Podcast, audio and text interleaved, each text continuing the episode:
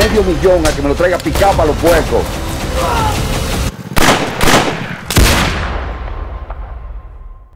Acción tiene ese trailer de la Soga 3. Está con nosotros Manny Pérez. Muchas Caballero, gracias. bienvenido. ¿Cómo Mu- estás? mucha- contento, feliz que ya finalmente sale La Soga 3.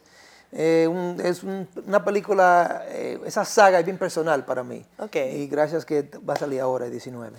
Esa saga es bien personal para mí. Para el que nadie, para el que nunca ha visto la soga, no en Sí. nuestro caso, porque nosotros hemos visto todo ese despliegue de acción, de talento, de trama. Y, y de eso que, que los malos a veces no son tan malos, ¿no? ¿Por, por qué para ti luce tan personal esta historia? Mire, porque Manny siempre está buscando justicia en un mundo corrupto. Entonces, para mí, la soga, yo estoy usando la soga como, como lo que quiere decir Manny, Sí. y no lo puede decir, yo lo, yo lo digo con el personaje de la soga. Ok. Y uso la cámara pa- para enseñar al mundo lo que está pasando. Es un mundo eh, que, que falta justicia. va- Vamos a Exactamente, decir. vamos a decirlo así. Sí. Manny Pérez eh, ahora también es director.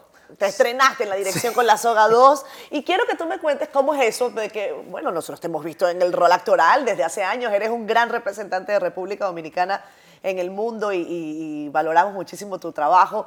Y, y ahora este rol de dirección y producción también. Sí, sí, mira, es que eh, lo que, lo que pasó con La Soga 2 es incluso, es mi primera película, digo, la, la 2 que se filmó hace dos años. Sí. Y otra cosa que de- de- tengo que diseñar- decir a todo el mundo antes de yo comenzar a hablar de, de- de dirección, que La Soga 2, la primera película dominicana a, a entrar a lo que es Univision y Unimax en los Estados Unidos. Y eso es un palo grande para mí y también para la industria, porque es la primera en un mundo donde normalmente enseñan películas de México porque una, eh, Es un mercado, un un mercado, mercado muy grande. Exactamente. Y eso fue un palo grande. ¿Cómo tú mí. conseguiste ese palito?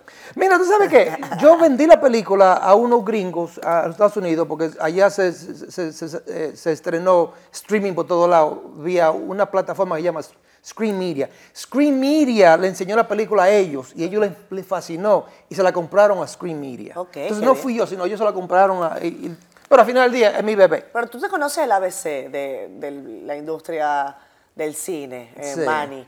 Eh, háblame el tema de la dirección para que entremos en el ABC del día. La dirección, eh, bien simple. Yo usé mi dinero en, en ese producto y yo y no confié, y no confié en nadie. No, no- no- no- no quería confiar en nadie en lo que es dirigir la película. ¿Por qué? Eh, porque mi bebé, como que yo, yo sé exactamente lo que quería hacer y, y me- y hablé con un, un tremendo eh, director de fotografía, nos sentamos eh, y nos ayudamos, él me ayudó a mí con la, con la- con la fotografía de esta película y por, por ahí me fui. Qué bueno. Manny salió de Baitoa cuando tenía 10 años Exactamente. y llegó allá a Estados Unidos. Eh, a los 18 tenías tu primer premio de 100 dólares por actuación. Ah, usted, usted hizo su, su trabajito. Tú sabes, tú sabes que a veces a mí me toca pa- Me gusta, pasar me un par de páginas ahí. Me gusta. Y cuando tú decidiste que querías ser actor eh, en Providence, que tú decías, yo quiero ser un hombre de los flashes. ¿Por qué? ¿De dónde viene eso? De Baitoa para el mundo. Mire, cuando yo era chiquito, mamá, cuando llegaba la luz a Baitoa, teníamos una televisión eh, sin colores, vamos a decir. Y mamá le fascinaba las películas, digo, las telenovelas mexicanas. Y yo estaba al lado de ella mirando esa telenovela, esa tele- telenovela ah, mexicana. Y de ahí se me entró eso de, de- de- de actuar. ¿Cuál era tu actor favorito de, esa? Yo ni me recuerdo. No te acuerdas, ¿no? Yo- tú sé lo que, que no era- quieres es que te conozcamos la edad. También, eh, también. Pero de chiquito yo, tenía esa, esa, esa fiebre de, de- de- actuar. Entonces cuando llegué, cuando mi familia se mudó para Providence, Rhode Island, eh, allá yo dije, ¿sabe qué? Aquí yo voy a hacer mi sueño una realidad. Y dos cuadras donde yo vivía había una iglesia que los sábados ellos hacían eh, eh, obras de niñez como Peter Pan, The Wizard of Oz, cosas así. Y yo, y yo sin saber ni inglés, me, me metí ahí como un extra, como una matica, metí en verde, eh, en lo que es Peter Pan y cosas así. Y de ahí fue donde yo, comencé a aprender en, en inglés, en inglés. Y cuando cumplí 18 años me mudé a Nueva York a estudiar la, la- la ac- actuación. Actuación. Sí. Tú te sabes el ABC del cine. O sea, me, me has hablado brevemente sobre esto, pero yo sé que después de tantos años, tú sabes el- aquello que es tan necesario, que es who is where y who is who. Sí. O sea, quiénes son ¿Y, y en dónde están? Ah, Sí. ¿Cuáles son las puertas que hay que tocar? Pero háblame de, de esa, eh, de ese inicio. Yo vengo llegando prácticamente de Nueva York. Estuve allá en Washington Heights. Sí. Tú vives por allá. Sí. Y yo digo, esto tiene una eh, carga cultural e histórica tan fantástica que yo creo que quizás tengamos que hablar mucho más de eso. Sí. Tú conoces bien lo que ocurrió con los dominicanos en Nueva York. Fuiste quizás eh, de, esos jóvenes que muchos aquí dijeron, oye, allá está Manny Pérez tirando paquetico, lanzando para Hollywood. Háblame de, de esa dominicanidad en Nueva York y cómo ha cambiado, si es que ha cambiado. Mira, antes que todo, yo siempre digo que, que hay que prepararse en lo que es, en lo que uno quiere hacer. Sí. Yo de chiquitico quería ser actor y llegué a, los- a Nueva York y comencé a estudiar la actuación, aprender más inglés para quitarme el acento que tenía y esto y aquello. Entonces, eh, eh, eh, yo cuando, cuando tuve mi, mi primer audición fuera de ya de graduarme de, de la universidad, Marymount Manhattan College, yo llegué a una audición eh, donde estaban buscando un papel de un villano, yo tengo cara de gente villana. eh, Tiene cara de maluco, sí. Sí, sí. De un matatán ahí. Entonces yo, yo, yo, yo hice la, la primera audición y en esa primera audición me dieron el, el papel de, de malo. Entonces, ¿por qué? Porque ya estaba preparado para lo que venía o para lo que mm, me querían ofrecer. Entonces yo creo que hay que prepararse para ese día. Ahora, eh, siendo dominicano, eh, eh, eh, al final del día, nunca hice papel dominicano en, en- en esta película que yo, que yo que- que- que- en- incluso este papel que yo hice fue de un boricua. Hice pa- papel de boricua, de colombiano, mexicano, nunca dominicano, porque para el gringo dominicano es más trigueño, más... eh, eh, Es- más moreno. Más moreno Ah. para lo que es el gringo. O sea que tú luces más mexicano, pa- para el mercado gringo, tú luces más mexicano. 100%. ¿Y qué quedará para Carlos de la Mota? Y, es- mira, y, y la mayoría de papeles fueron así. eh, siempre papel que no era dominicano. Siempre papel que no era dominicano. ¿Y cómo Entonces, el acento en, en boricua se te hace fácil? sí, me hace fácil. Todo depende del papel. eh, colombiano, ah, hasta hon- hon- hondureño. Hondureño. También hice un papel hondureño en una, en una película. Entonces, to- menos dominicano. Ok. Pero ya tú no tienes acento dominicano tampoco, ¿o ¿sí? En- Con, di- con diablo español. ¿Tienes acento dominicano? ¿Con diablo español? Sí. Muchacho, pero a mí se me sale la I como si yo fuera como... eh, no, no, no, no, sí, mira, eh, depende del papel. En verdad, Ok. en mi vida real, sí, yo hablo como... Sí, como dominicano. De, de. Como de Cibao. Sí, sí. De Cibao. De Cibao. Óyeme algo, Manny. eh, ahora tú has hecho esta película que se llama La Soga, que es ya una trilogía, que tiene una eh, raíz muy contundente en República Dominicana. Pero también has participado recientemente en Santos Freedom. Sí. Y, y yo sé que, que es una película compleja. Tú has dicho que todo el mundo la debería ver. Sí. Yo no la he visto. Y te Ah, voy pues a tiene decir, le tengo terror. ¿Por qué? Porque yo sé que me va a doler. Yo sé que va a ser una película con la que yo voy a llorar. Yo sé que es una película que me va a mostrar cosas que yo sé que existen, pero eh, me ha costado tomar la decisión y decir, voy a someterme a esta situación dos horas. Sí, mira, para mí esa película es una obra de pintura o una obra, una obra que hay que ver, una obra que en verdad tú no vas a, tú no vas- uno no sale de ahí de que viendo cosas malas, sino te pone a pensar en tu vida, te pone a pensar en la, en, en- en la gente que tiene los ojos cerrados Sí. de lo que está pasando. Y creo que por eso debemos apoyar esta película. Para mí, la verdad que esa película me cambió la vida. Yo quería ser parte, yo siempre digo que como actor, yo no quiero de que solamente ser actor para estar bonito y tirándome fotos. Yo quiero hacer actor para dejar un mensaje con, con la película que uno hace. E incluso esa película, cuando me mandaron el guion, yo juraba que el director me iba a ofrecer el papel de policía bueno, pero no, él quiso que yo, que, que yo, que, que- que yo haga el papel de fuego. Mira el nombre, se llama Fuego. Que es un hombre que es el hombre que robaba a los niños y lo vende a los niños como si fuera un, un paquete. Eso es duro para hacer como actor, especialmente yo, porque yo me meto en esos personajes, yo vivo esos personajes por tres meses. Pero lo bueno es que esa película me ayudó a cambiar el guion de la Soga 3.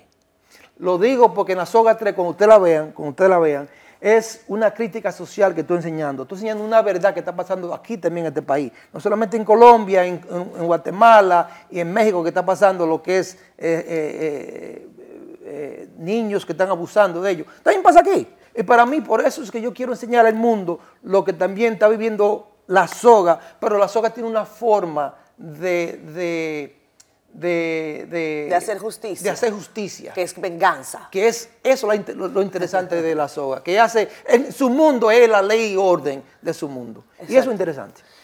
Esta película que me dices, eh, Sound of Freedom, te cambia la vida porque entiendes que la maldad es mayor de lo que tú creías que existía. Eh, ¿Cómo fue el abordaje del personaje, eh, Manny?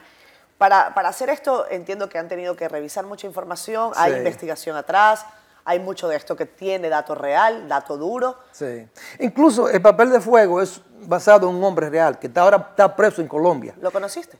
No lo conocí, no. En foto lo vi y, y somos bien diferentes, pero, pero gracias a Dios que nunca lo conocí. Eh, sí, mire, yo duré, cuando me, cuando me ofrecieron el papel, yo duré casi dos meses investigando y hablando con el hombre Tim Ballard, que se trata de él, eh, y me enseñó video de aquí que pasó en Susúa, que yo no sabía esa vaina. Y yo en verdad no sabía que este mundo era tan grande en lo que es ese mundo de vender niños y robar niños. ¿Qué, qué fue lo que pasó en Sosúa? Para el que no haya visto Ok, Sound of perdón, hay un video donde Tim Ballard y su equipo entraron a Sosúa a rescatar niños, no niños, estos, estos son, eran ya de, de- de- edad 12 a, die- a 17, donde estaban vendiendo como diciendo, yo tengo estos niños, vienen unos gringos a comprarlo para abusar de ellos. Así mismo. Así mismo. Así mismo. Entonces Tim Ballard entró ahí con su equipo y después entraron la policía porque el, el gobierno lo ayudó y amarraron a estos seis hombres que estaban en venta de estos muchachos. Eh, los rescataron a esos niños, a esas personas, a, eso- esa juventud, lo llevaron a, a- a lo que es darle ayuda sí. mentalmente y, y- y eso pasó. Eso lo vi yo en un video. Y dije, eso pasó en Susúa, sí, pasó en Susúa. Y después me habló de, de siete diferentes eh, eh, rescates que pasaron aquí también. Claro. Y de ahí donde yo dije, ¿sabe que Yo tengo que, que- que incluir eso en mi película, La Soga. A veces la realidad supera la ficción, Manny, con bastante cotidianidad. Mm. Eh, y yo quiero preguntarte cómo ves tú a tu país, cómo ves tú a República Dominicana. Eh, Muy bien. Mire, yo creo, eh, y esto es algo que eh, tengo que pensarlo antes de hablar, porque no quiero que me metan, que, que- que- me saquen por aquí- de este país por la, por la oreja. Mire, yo amo mi país. ¿A ti nadie te puede sacar de tu país? ¿Tú eres dominicano? No, pero te- mm, mm, callado. Yo, yo amo mi país, pero yo, yo creo que aquí hay una injusticia eh, eh, que estamos viviendo y que estamos ignorando. eh, eh, y creo que es bueno a enseñarle a, a- a los políticos que hacer un cambio en lo que es, o si no, este país va a llegar como está México. Esto de que, donde quiera están eh, eh, atacando gente, robándole, como que yo no entiendo eso. Eh, otra cosa es un tema que es bien personal para mí, que tenemos pueblos sin luz y sin agua. Señores, 2020 2023 sin luz y sin agua. ¿Por qué? Pueblo, el pueblo de Baitoa no tiene agua, señores. Y ahí tenemos una presa al lado de- de- del pueblo. Y no solamente Baitoa, estoy diciendo en general, tenemos que enfocarnos en lo básico. Lo básico es agua, electricidad, educación, otro, otro tema de educación. Esos son los básicos que necesitamos, pero nos estamos enfo- enfocando en metro, en teleférico, cosas así. Y, y como que nos que falta. no- que nos nos falta. perdemos en lo básico, ¿crees tú? Sí, lo básico necesitamos, especialmente educación, señores. Tú, tú- tú estabas ahí cerca del presidente Abinader en estos días. Yo Sí. vi- No, no se lo dijiste. Yo se lo dije a él. ¿Y qué te dijo? No, mire, incluso, mire, mire, el presidente está haciendo un buen trabajo y gracias al don y, y gracias que, que, que- que en verdad yo, yo lo aprecio mucho. Eh, sobre el agua, él me dijo, no, estamos en eso, estamos trabajando en eso. Incluso eran, la- eran las 12 de la mañana cuando, él- cuando él fue al set de Colao Sí. y yo le hablé a él sobre eso. Y iba a llamar, o estaba llamando a- al hombre encargado de eso, que era la 1 de la mañana. Digo, no, pero son las 1 de la mañana. No, él tiene que, él tiene que responderme. Eh, eso pasó. Entonces, eso fue el año pasado. Eh, después de eso, septiembre 22, comenzaron ah, el primer Picasso en Baitoa con el agua. Septiembre 22 del año pasado. Y ya van casi, qué sé yo, casi va a ser un año. Y todavía no, no, no ¿No ya comienza. pasó un año? Pasó un ¿Ya año. pasó un año? Y todavía no hay agua en Baitoa O sea, dieron el primer Picasso, pero no avanzan. pero no avanza. Pero me, di- me dijo eh, y Wellington, Wellington Arnold. Wellington sí. que me llamó, gracias que me llamó y, y hablamos, que esto es un proceso largo, pero se va a hacer.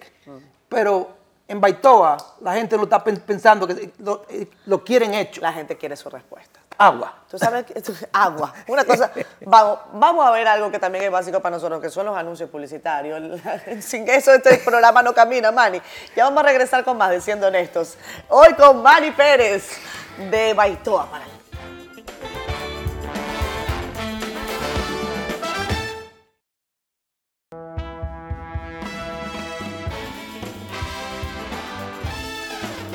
De regreso con Manny Pérez, este dominicano que ha trabajado en tantas películas, series, eh, que conoce la ABC de, de- de la industria cinematográfica. Lo más difícil sigue siendo conseguir un papel, Manny, en Hollywood, sigue siendo complejo. Ah, sí, sigue siendo. Mire, eh, lo- exactamente.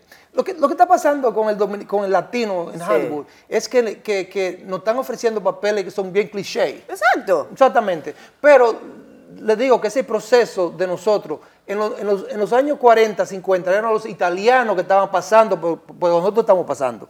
Ahora nos toca a nosotros pasar Los italianos por ahí. todos eran mafiosos. Todo mafioso. Exacto. Todo mafioso. Y eso todo cambió ahora. Los latinos ahora todos son narcotraficantes o bandidos. o- Exactamente. Entonces, con el tiempo eso va cambiando. Tal vez en 20 años, nosotros ya somos parte de lo que es mainstream. Ok, pero dime algo, porque tú hace poco dijiste que los latinos no son suficientemente unidos Ah, sí. en la industria. Sí, ¿Cómo es eso? le voy a decir. Buena pregunta esa, porque wow. Mire, eh, cuando uno llega a los Estados Unidos, yo no soy ya, yo no soy dominicano. El mexicano no es mexicano, usted es latino. El puertorriqueño no es, es usted latino. Entonces, cuando llegamos ya, el gringo nos ve a nosotros como, ok, to- todos son mexicanos, porque ellos, todos son mexicanos. Entonces, si yo hago una película sobre un tema caribeño, el mexicano dice, eso de Caribe, eso no es para mí, yo no veo esa película. Entonces, no hay unidad en lo que es latino en general cuando sale, la- cuando sale una película en los Estados Unidos. y, y- y la diferencia entre, entre el latino y vamos a decir eh, a- africano-americano, que allá sale una película de africano-americanos que son protagonistas y todos lo- los morenos salen a apoyar esa película porque para ellos es una película de- la historia de, de, de, de, de- su raíz, o sea, de que- que su- los nosotros, identifica. Nosotros somos muy orgullosos para apoyar una película de México y al final del día, loca, somos toditos mexicanos para en, en el mundo de- del gringo. Y esa es la diferencia. Y por eso que algunas veces eh, estamos nosotros peleando para que todo el latino salga a apoyar esa película que fue hecha en, en- en Los Ángeles o fue hecha en Nueva York y al final del día la tenemos que apoyar. No importa que no sea la historia de un dominicano. Si es hecha en, los- en los- en- en- en los Estados Unidos y es de un tema latino, hay que apoyar. Para que, lo- para que, para que Hollywood diga, ¿sabe qué? Ah, es importante, es relevante. Esta gente van al cine, señores, vamos a hacer más historias sobre esa gente. Eso Esa es la un diferencia. tema de mercado. Sí. Tú dices que tú tienes cara de malo maluco. Pero mire mi cara, señores. Yo veo mi cara y yo salgo corriendo. Yo mismo. ¿No te han ofrecido roles de, de bonachón? No, la única gente que me, que me- que me ofrecen esos papeles son la gente de Colao, la película de Colao. Que yo hago- Peroso. Sí, sí, que yo hago un papel de buena gente, de un tiguerito que es de campo, que soy yo. Eh, un, un pariguayo soy en la vida real. Entonces, cuando yo estoy haciendo esa- ese papel, yo no estoy actuando, señores, soy yo. O sea, de verdad, verdad. Un pariguayo, un palomo, como hicimos en la calle. No, así soy yo, eso es lo malo, eso, así soy yo. Oye, algo, tú que estás en la, en la industria, en estos días yo recordaba, porque todo este tema del streaming y Ah, las plataformas y tal, yo decía, oye, se me va a caer la cédula, pero no me importa. ¿Alguna vez tú fuiste a Blockbuster a alquilar eh, aquellos... ¿Cómo? ¿Eso se perdió? Eso se perdió 100%. Ahora, Ahora es vintage eso. Sí. Yo, yo siempre digo, yo no, no estoy creciendo, lo que estoy es vintage. ¿Tú sabes qué? Que, ¿sabes qué? Que yo creo que streaming está dañando. Es una, streaming está dañando lo que es el cine independiente. Ok. Eh, ahora, en los Estados Unidos, eh, películas como The Batman, Superman, eh, son películas que, que la gente va al cine a ver esa película. Si tú haces una película independiente y la gente no va al cine a verla porque la quieren ver en su casa, eh, streaming, porque ya como que, que pierden lo que es la experiencia de ir al cine eh, con películas independientes. ¿Me entiendes? o no? Totalmente. Entonces, eh, es complicado O eso. sea, aquello de que uno compraba la palomita y el refresco y la cosa y voy a llevarme cuatro películas y después tengo que devolverlas. Sí. ¿Ah? Esos fueron tremendos momentos y memorias para mí. Y si, eh, lo usted, y si estaba cerrado, había un buzoncito afuera Sí, porque usted la tira ahí dejara. adentro. y- sí, tremenda, sí, te- te- excelentes momentos, pero ya eso, eso todo Eso, pasado. eso pasó. Todo pasa, ahora es todo streaming de su casa y ahí tú puedes ver. Y, y- y- y hay como 50 mil plataformas diferentes Sí. para ver películas. Sí, porque la gente dice, bueno, Netflix, pero hay, hay un montón. Hay un montón. Eso ha hecho que la industria eh, se abarate, se gane más, se gane menos, cambien los flujos, porque se supone que a mayor oferta, pues los precios se van al piso, ¿no? Sí, mire, lo que está pasando con la huelga de, de ahora con nosotros, los actores, yo soy parte de, de- de la, la unión Tú eres- tú eres parte de SAG, Sí, sí. Y la razón... Ya, ya, ya lograron un acuerdo, pero Todavía. ¿Ah, no? No, lo- lo- los escritores sí. Eh, los guionistas sí. Pero nosotros todavía no.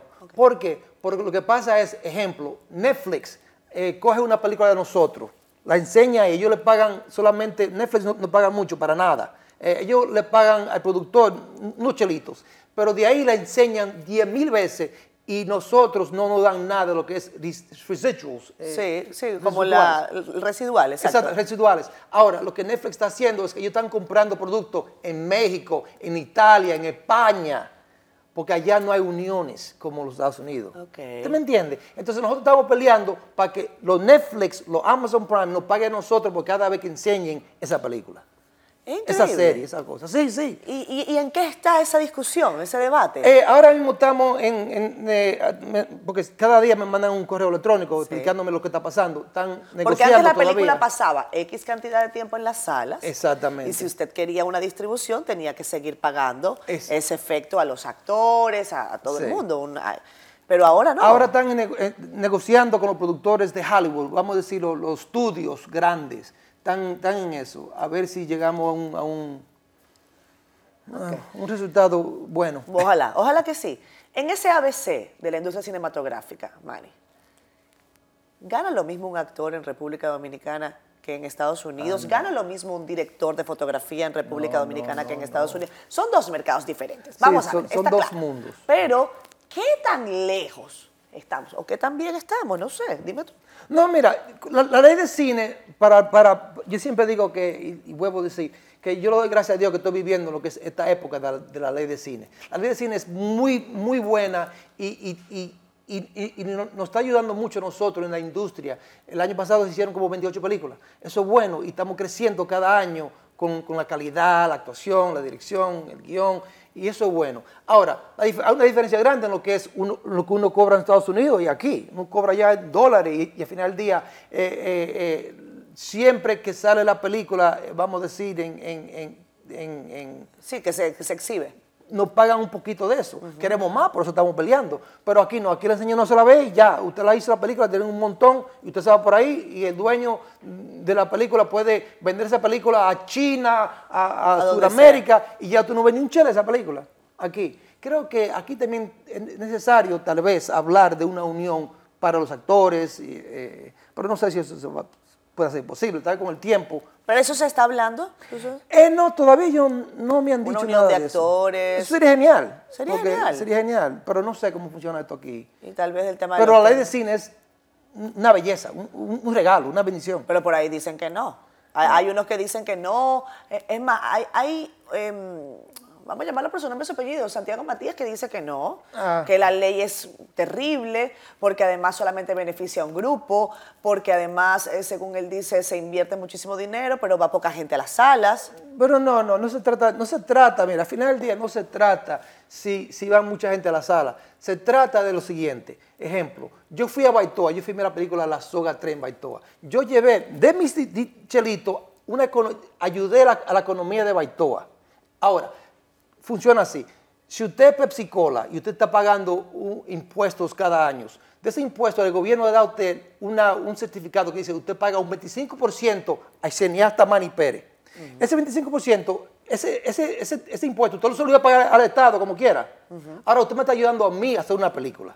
Ahora, al final del día, si esa película si la gente no va al cine, vamos a decir cine local, esa, esa película puede llegar a- al, al cine internacional y allá se puede vender y, y es un éxito al final del día. Pero al final del día, esos 25% está ayudando a una economía donde usted va a filmar esa película. Ese campo está viviendo o está ganando de ese 25% que Coca-Cola solo iba a dar al Estado. O sea, ¿tú crees que los que critican la ley lo hacen por qué? No entiendo, por, tal por vez interés personal. que lo lleven, que lo lleven a un set, que lo lleven a un, a un- a un set para que entienda cómo funciona un set. Un set quiere decir donde están filmando la película. Sí, sí. Tú estuviste en una película que a mí me encantó, y que fue Jack Veneno. Ah, Veneno. sí. Me encantó Veneno. Y- Sí, y, sí. y tú lograste eh, encarnar a ese personaje que es parte de la cultura de la República Dominicana. Lamentablemente eh, lo perdimos eh, físicamente a, a Veneno, pero, pero yo creo que se vio que él pudo valorarlo y- Sí. y, son esos cierres quizás eh, eh, mágicos que nos permite esta vida, ¿no? Así es. ¿Cómo fue esa experiencia para Manny Pérez? Mira, eh, ese fue un papel que yo en verdad lo, lo gocé, gocé el proceso. Yo duré cuatro años estudiándolo a él, sin conocerlo vía YouTube. Porque su forma de hablar es diferente a la forma de Manny. Manny es un charlatán de Baitoa. Este es un hombre intelectual que cuando mira a uno, él lo mira de arriba para abajo.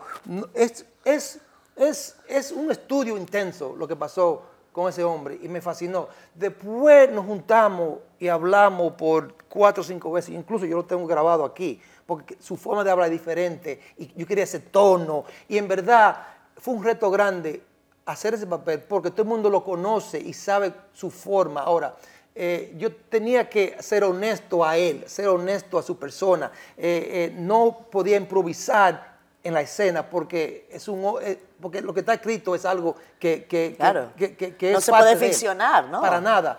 Eso fue un reto grande. Y también mi cuerpo, un cuerpo de un flaco. Soy un flaco, soy un hombre que tiene músculo. Yo tuve que subir 20... ¿Eh?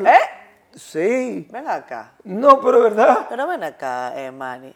Dígame. ¿Cómo que tú eres un flaco? Un flaco, un palillo. Eh, mírame los brazos a este Un muchacho. palillo que soy yo, señores. Un palillo. Pero fla- flaco está Saúl. Ah, pues yo soy un palillo comparado a, a- a- a Jack Veneno. Entonces tuve que subir. Con Jack Veneno, ok, pero tú flaco no estás. Ah, pues o sea, estás gracias. delgado, pero tú, tienes, cu- tú tienes cuerpo. Tú estás- tú- ¿Qué tú estás comiendo? Chivo en... Rabo, rabo, rabo. Con, yu- con yuca, yuca. Y chin de arenque. E- ¿Esa, es la dieta de, de Manny? No, tú sabes que a mí me gusta el arenque mucho. No, ok, pero a mi, a mi suegro le encanta el arenque. Sí, a mí me fascina el arenque con yuca y aguacate. ¿Y tú consigues arenque allá en Washington Sí, sí, allá en Washington hay, hay, Hay todo, hay más cosas que aquí. Hay más cosas que aquí. Entonces, sí, eso fu- fue, un reto en, en mi, carrera actuar. Pero nada, para mí fue un- un honor grande hacer parte de eso. Eh, y también lo que es la lucha libre, señores. La lucha libre no es de que para todo el mundo. Eso es un deporte que en verdad se estudia, es como un baile. Eso es algo que yo tuve que estudiar, no sabía, no, no sabía de Nada. eso. Óigame, eso fue, sí, es una tremenda película, una tremenda película. Vamos a irnos a pausa comercial. Cuando regresemos, quiero que me cuentes un poco sobre tu vida, sobre, eh, más allá del tema actoral, eh, tu- un poco de tu familia. Tú eres Ah, un hombre de tu casa. de- eso dice. ¿Por qué se ríe? Oye, Hablaremos de eso. chequea, chequea esa risa y vámonos con esa pausa ahora.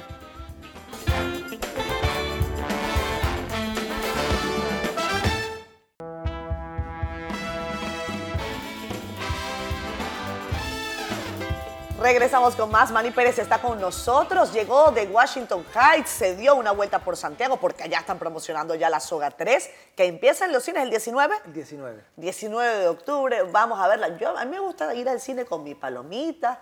En Venezuela le decimos cotufas. Cotufas, ok. ¿tú- popcorn. Popcorn. Popcorn. Maíz. Maíz. quemado. Maíz me gusta más así. Y, y la, la pregunta que tengo para, para ti, Manny, ¿tú tienes cuántos años en la industria cinematográfica? Ah, yo llevo ¿Son, ya... más, son más de 25 seguro? sí, son más de 25 en lo que es vivir de ella, Sí. porque al final del día, vivir de ella, más de 25, gracias a Dios. Gracias a Dios. Y ya tú tienes un- una edad que te dicen adulto contemporáneo. No, todavía, ven acá, pero muchacha, pero ajá. No, todavía no, me falta mucho. Yo tengo mucha cana, ¿no? mira, Sí, canas por todos bastante. lados, Tú- no eres canoso, eh, te salieron canas siendo joven. ¿Tu Sí, mamá? No, no, mi mamá y mi abuelo y mi, mi papá no, pero mi mamá, de- desde lado, todo es un canoso. Entonces yo me jodí porque ella, bueno, dicen que cana, yo soy como el vino. Sí, exacto. ¿Te gusta eso? Eh, me Yo encanta. soy como el vino. Eh, eh, ¿eso, lo sabe, ¿Eso lo saben en tu casa? Eh, En tu casa saben que tú, que tú con el vino te pones más interesante. Exactamente. Con los años. Nosotros somos 11. 11 somos hermanos. 11, somos 8 varones y 3 hembras. Y, to- y to- y todos los varones son igual que yo, que todos tienen, Dios con el mío. tiempo se ponen mejor en la vida. ¿Cómo pasaron esos años de infancia entre ocho varones y tres hembras? Bueno, te voy a decir la verdad. Mis mejores momentos fueron cuando yo estaba en Baitoa. Yo, yo era ya 10 años. Éramos pobres nosotros, te voy a decir la verdad. Nosotros no, no teníamos ¿Qué tan zapatos. pobres? Para que la gente sepa. Eh, sin zapatos, Sí. eh, con, con el pipín afuera, eh, lleno de lombrices. Esa es la vida de nosotros. Así era la Todos. vida de Manny, de, de tus Todos, dos hermanos. Todos. Yo tengo una foto ahí que se la enseño, estaba corriendo. Eh, todito con la, con la barriguita, pero no llena de, de comida, llena de, de- de- de parásitos. Esa es la vida de nosotros. Entonces, para mí, yo digo, wow, man, nosotros salimos de ahí y, y- y estamos donde estamos. Eso fue un, óyeme, fue, fue, un, fue un milagro eso y una bendición de Dios a llegar a los Estados Unidos. Eh, yo siempre digo que si, si a nosotros, al dominicano le dan el pasaporte, Dios lo está bendiciendo con un pasaporte. Ahora, el detalle es cómo tú vas a usar ese pasaporte cuando tú llegues a los Estados Unidos. Eh, Si te vas a preparar para tu futuro o tú vas a estar jodiendo en la calle. Esa es la diferencia. Y, y eso parece que tú comentas, eh, se mantiene como, una, como un empuje para miles de familias hoy. Estados Unidos está recibiendo una de las olas migratorias más importantes Sí. eh, de la historia. Hay una crisis eh, migratoria. ¿Cómo estás viendo eso, eh, Mira, Manny? sí, mira, es, bien duro lo que está pasando ahora, porque yo creo que también están abusando de cruzar, de cruzar la, la- la frontera. frontera, para, para esto. Están lo, lo están abusando, pero yo creo que todos tienen ese sueño gringo, y es verdad, un sueño gringo. Eh, eh, como te dije, depende qué tú haces cuando tú llegas a tierra, porque ahí todo se puede hacer una, una- todo se puede hacer una realidad eh, en lo que tú sueñas. O sea, es cierto que Estados Unidos es un país de oportunidades. 100%. Todo depende qué tú vas a hacer allá, pero sí, 100%. 100%. Cuando Y entiendo gente que dice, ¿sabes qué? Voy a una yola para irme para Puerto Rico. Puerto Rico me voy, me voy para mm, lo que sea. Señores, eso es duro, pero lo entiendo por qué. Entiendo por qué. ¿Por qué? Eh, mejor vida, Sí, eh, educación, sí. eh, y, como te dije, viviendo en un campo Sí. donde nosotros no teníamos nada. Incluso mi papá trabajaba en una tierra que no era de él. Él trabajaba tabaco y era mitad para el dueño y el dueño le daba la mitad por trabajar el conuco. Y ahí, teníamos, ahí, tenía, ahí tenía- ahí tenía papá 11, eh, no, vamos a decir 8 porque yo era muy niño para trabajar. Sí. Pero yo llevaba la comida a ellos. Ocho hermanos, siete hermanos trabajando en ese conuco. ¿Cómo ustedes, como tu familia, en esa historia familiar, cómo deciden ir a Estados Unidos? ¿A dónde llegan? ¿Cómo fueron esos años, Manny? Mira, mi hermana mayor se casó con un, hombre de negocio dominicano que se mudó para Estados Unidos, eh, para Brooklyn. Entonces ella quedó embarazada, eh, tuvo un hijo ya, y de ese hijo, que le llaman Manny, eh, eh, eh, de ahí todos llegamos en lo que es el papeleo, se hizo por él. Eh, primero se fueron los, los, los- los seis mayores hermanos y después los chiquitos que éramos yo en ese grupito. O sea, se fueron todos uno por uno. Eh, seis y cinco. Seis y cinco. Llegamos, mi- mi- entonces de ahí mi hermana se mudó para Providence, Rhode Island, que queda tres horas norte de Nueva York. Y de ahí llegamos nosotros a Providence, Rhode Island. Yo también. Con el tema de la crisis migratoria, ¿tú no crees que hay también como mucho de política? Porque es legítimo el derecho de la gente de querer buscar un mejor futuro. Sí. Eso yo estoy de acuerdo contigo. Hay gente que está huyendo de situaciones económicas gravísimas, hay gente que está huyendo de persecuciones políticas, hay gente que dice, ¿sabes qué? Allá yo sé que mi familia va a poder tener un, por lo menos un tratamiento de salud que saque Sí. a mi hijo de un cuadro eh, grave. Eh, pero también uno ve que el debate se empantana, ¿no? Eh, que de repente llegan algún grupo a Texas, los mandan a ciudades en donde están del otro lado. Las calles de Nueva York están llenas de inmigrantes. El alcalde dice que la ciudad está por acabarse. Sí. Y eso es verdad, la ciudad está llena de, de- de gente en la calle. Lo- lo y vi. eso es algo que están usando los políticos para, para, para, para abusar de los inmigrantes. Que, que los inmigrantes llegan a Texas, de Texas lo mandan para, para Nueva York, lo mandan para otro sitio, pues siempre para, para un, estado eh, diplomático. eh, Sí, deplorable. Ah, un estado diplomático, dice, Sí, de, los, sí, de los demócratas, Entonces, claro. Exactamente. Como que están abusando de lo que es el sistema Y eso no es bueno porque están usando personas reales eh, para, para abusar, para, para enseñarle al mundo algo que no, que, que no debe... Que no debe ser. No debe ser. Sí. Otra cosa, quiero decir eh, eh, que yo hablo bien rápido, señores, eh, un español rápido, es porque soy un hombre de mucha pasión, que mi mente va a 100 y mi boca va a, A lo que puede. a lo que puede. Vámonos a la pausa, venimos ahora. Ya regresamos con más de Mari Pérez acá en Siendo.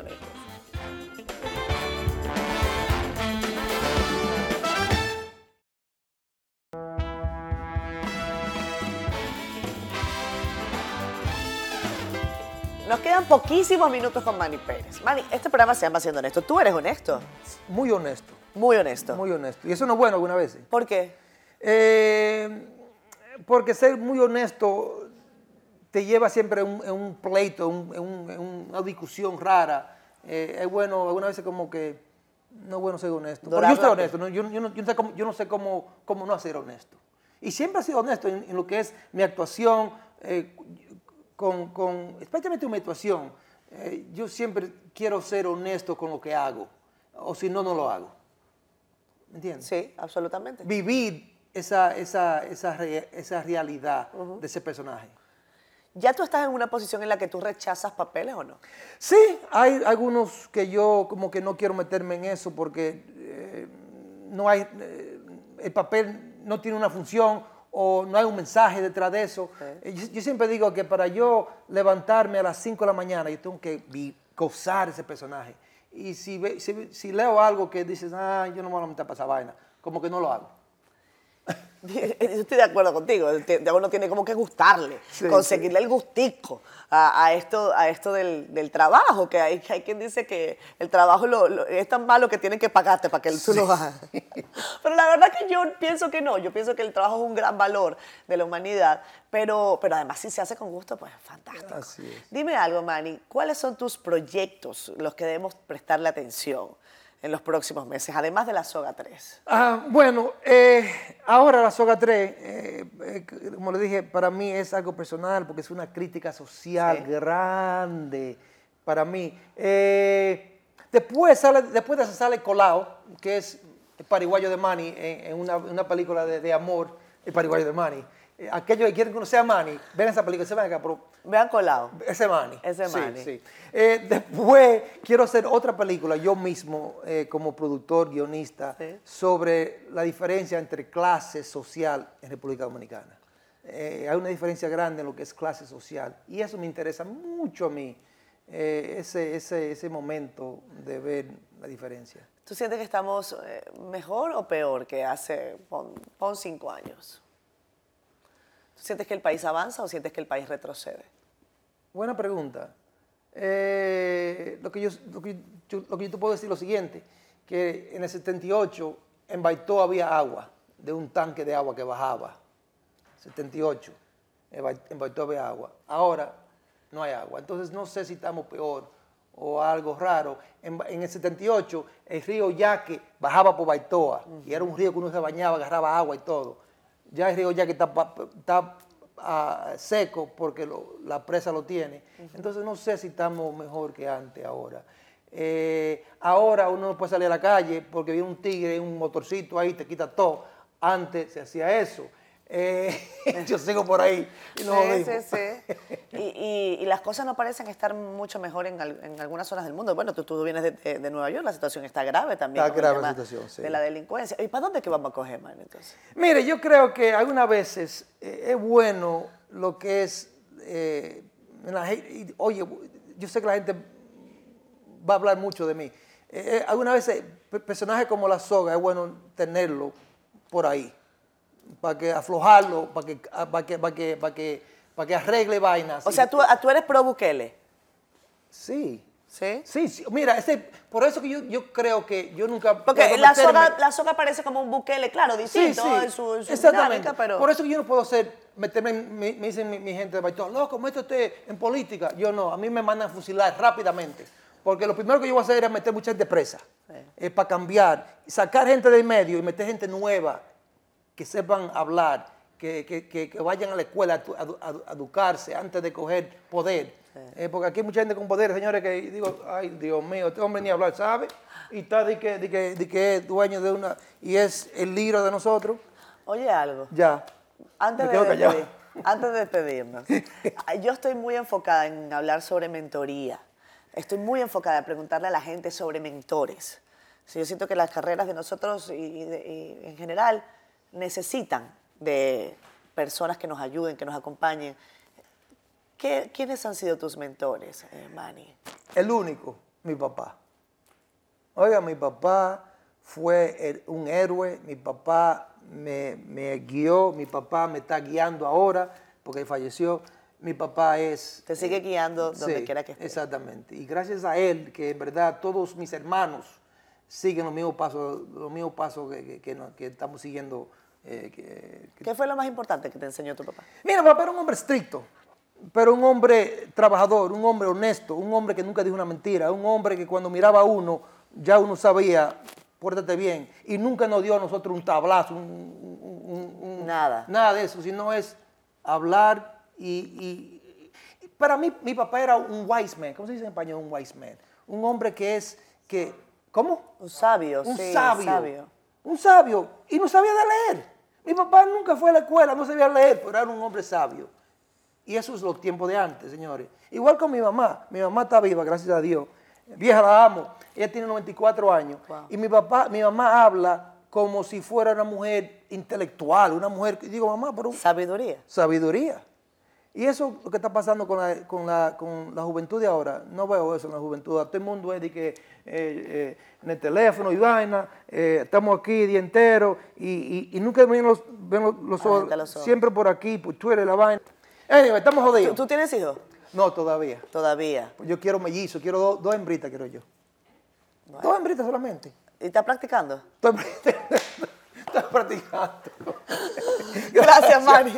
Encantada de tenerte por aquí, como siempre, siendo honesto. Nos vemos el próximo domingo. Cuídense mucho. Bye, bye.